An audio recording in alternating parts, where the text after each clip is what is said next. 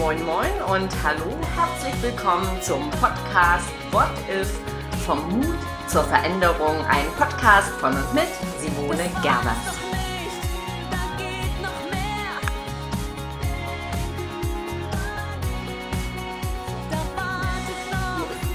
Podcast-Folge Nummer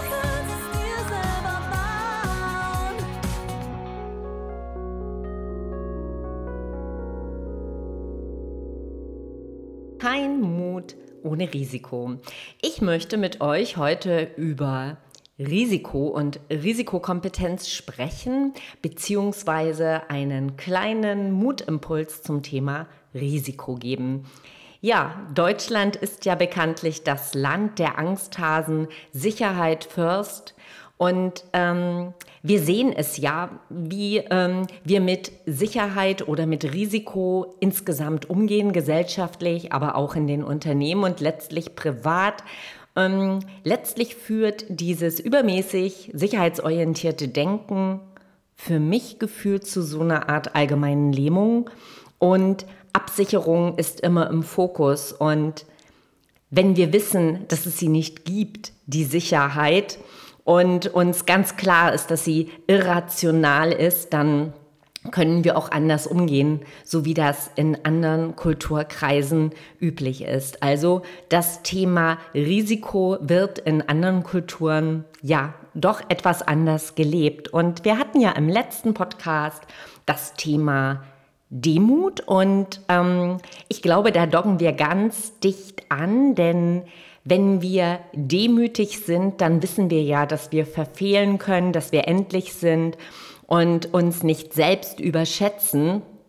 Und in diesem Moment ist es uns auch total klar, dass wir überhaupt nicht in der Lage sind, diese Welt sicher zu machen. Und ähm, der Risikoforscher äh, Gigerenze hat einmal gesagt, wir können unsere Milch zwar fettfrei machen, aber unser Leben nicht sicher.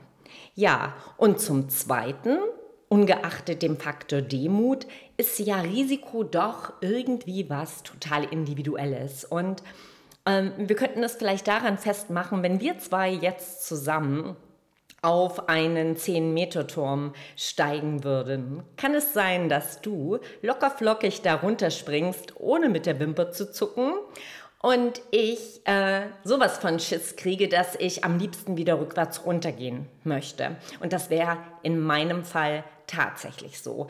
Also das gebe ich ehrlich zu. Ja, in einem anderen Fall könnte es aber sein, dass wenn es darum geht, ein Unternehmen zu gründen, wenn es darum geht, vielleicht in die Zukunft zu investieren, dass du dir sagst, das ist mir viel zu riskant und ich sagen würde, wer wagt, gewinnt und ähm, mich trauen würde und mich auf meine eigenen Kompetenzen berufe. Also schon an diesen einfachen Beispielen sehen wir eigentlich, dass dieses Thema Risiko ja doch letztlich ein total individuelles Thema ist. Was wir aber, glaube ich, brauchen ist, statt in Angst zu verfallen und ähm, diese Absicherung zu praktizieren, die ich erst ja so Deutschland typisch beschrieben habe. Ich glaube, wir müssen lernen, äh, Risiken ganz bewusst zu kalkulieren. Und damit sollten wir schon bei Kindern anfangen. Das sollte in der Schule und im Studium Thema sein, Risiken bewusst zu kalkulieren denn wir leben halt in dieser Welt, die unsicher ist, die schnell ist, die komplex ist. Und Risiken können wir nicht ausschließen. Also, was wir brauchen, ist zum ersten der Umgang mit Wahrscheinlichkeiten. Also wir müssen uns darauf besinnen, mit Wahrscheinlichkeiten umzugehen und die richtig einzuordnen. Ganz bewusst.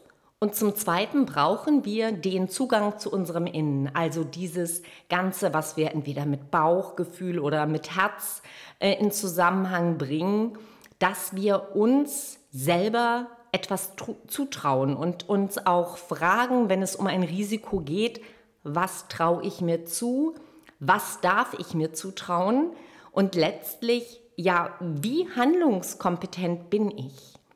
Und diese beiden Punkte vereint miteinander helfen eigentlich Herz und Verstand oder Bauch und Verstand zusammenzubringen und bewusster mit Risiken umzugehen. Und im Gegenzug passiert es uns doch ganz, ganz schnell, dass äh, so ein Angstgefühl oder überhaupt ein Gefühl, wenn es um Risiken geht, überhand nimmt und wir uns dann ja quasi von der Angst überrumpeln lassen. Und so sollte es nicht sein. Also wir können sozusagen Risikokompetenz lernen. Also, Fakt ist, das Leben ohne Risiko, das gibt es nicht. Und das Leben ohne Risiko ist halt kein Leben. Und deshalb darf eine generelle Frage sein, wie möchte ich mit Risiken umgehen? Also einerseits dieses generelle Absicherungsverhalten, das wäre irgendwie anstrengend. Außerdem ist es lähmend. Und drittens, ja, sinnlos. Irgendwie wissen wir das alle und sind trotzdem immer wieder versucht und ähm, versuchen mit Perfektionismus und irgendwelchen Absicherungstechniken äh, da voranzuschreiten. Und letztlich kann es dann passieren, dass die einzigste Kastanie, die noch auf dem Baum ist, genau uns auf den Kopf fällt. Also, das wäre erstmal das generelle Absicherungsverhalten in Frage zu stellen. Das zweite wäre Reaktion in Panik. Also sowohl im Management, ich erlebe das bei meinen Beratungsaufträgen, als auch im Privaten, sind wir doch auch manchmal ganz schnell dabei, ähm, wenn ja, wir vor so einem Risiko stehen, panisch zu undurchdachten Entscheidungen zu kommen. Also meistens sind das diese Ad-hoc-Entscheidungen, diese ganz schnellen, einfach um zu vermeiden, doch die sind unreflektiert und bringen Kopf und Herz nicht zusammen und sind seltenst risikokompetent.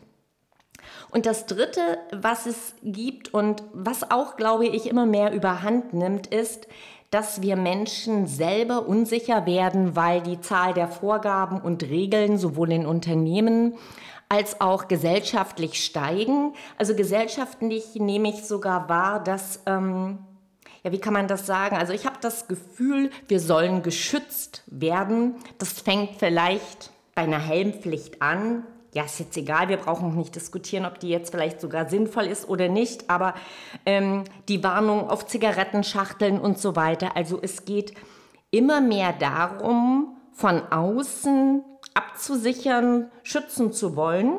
Und ich glaube, dass das keine gute Richtung ist, weil es uns von der Selbstverantwortung letztlich wegbringt und Risiken, wenn die individuell sind, dann sollten wir auch aus unserer eigenen Verantwortung mit dem Risiko umgehen. Ja, also mein Impuls wäre ein Hoch auf das Risiko, denn das Risiko macht, wenn wir von einer anderen Seite drauf schauen, ja unser Leben erst einmal lebendig.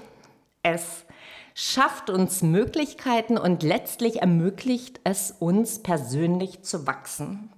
Lasst uns doch also lernen, mit Unsicherheiten zu leben, mit Unsicherheiten umzugehen, statt uns abzusichern, die x-te Versicherung vielleicht abzuschließen oder im Gegenzug ängstlich im Status quo zu verharren. Also, bei Risiken ist es wie bei vielen Dingen im Leben vom Außen nach innen schauen.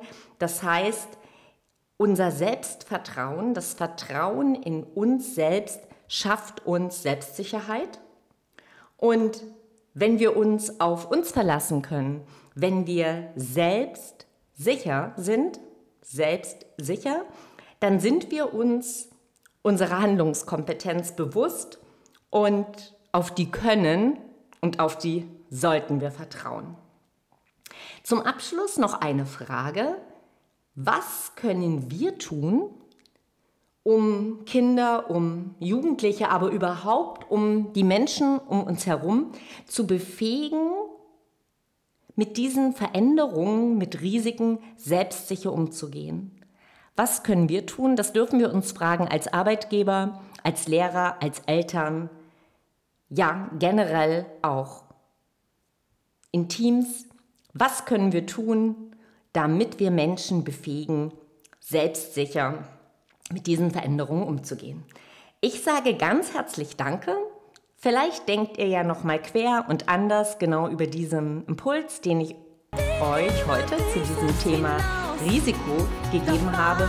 Und ich sage in diesem Sinn auf die Mutausbrüche.